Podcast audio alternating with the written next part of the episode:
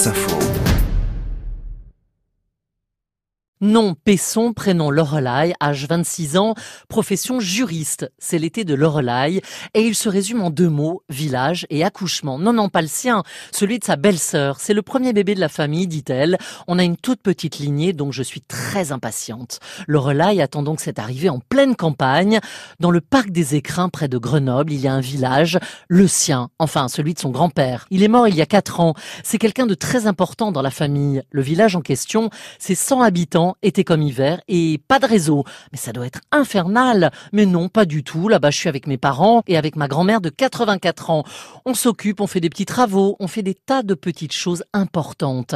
La vie à la campagne, le vase clos, une sorte de reconfinement, mais à l'air libre, cascade, lac. C'est pas tout à fait comme les deux mois et demi à Paris. J'ai envie de famille, de ma famille, dit clairement Lorelai. Cette maison, elle est très importante. C'est la base, le socle. Quand j'y vais, je fais le plein et je laisse de côté ce qui n'a pas d'importance. Je fais un tri. Mais il y a des activités aux alentours quand même. Elle réfléchit, hmm, pas vraiment. Ah si, le Tour de France, mais bon, bah pas cette année, donc presque rien à faire et ça lui va très bien. Cette jeune fonctionnaire, juriste à la Caisse des dépôts et consignations, a passé son confinement à Paris en télétravail. J'ai énormément bossé, on a presque travaillé double. Il a fallu se concentrer à fond sur les dossiers juridiques. Cet été est donc là pour reprendre pied dans l'eau aussi, en Bretagne. C'est sous la tente, le relais se décompose. Disons que le camping, euh, c'est pas vraiment mon truc. Hein. Bah faut pas se forcer alors. Elle rit. Si, c'est avec des copines, on se marre ensemble.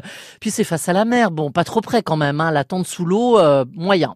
L'objectif est avant tout, dit-elle, de se goinfrer de fruits de mer et d'être bien tranquille. Idem avec son petit ami sur l'île de Ré. Mais ça tourne à l'obsession, cette envie de calme. Oui, oui, c'est ça. Cet été, les vacances de Lorelai consistent donc à ne pas se surcharger, pas trop de paroles, pas trop de mots, le minimum de conversation, tout en modération, sans bruit, sans excès.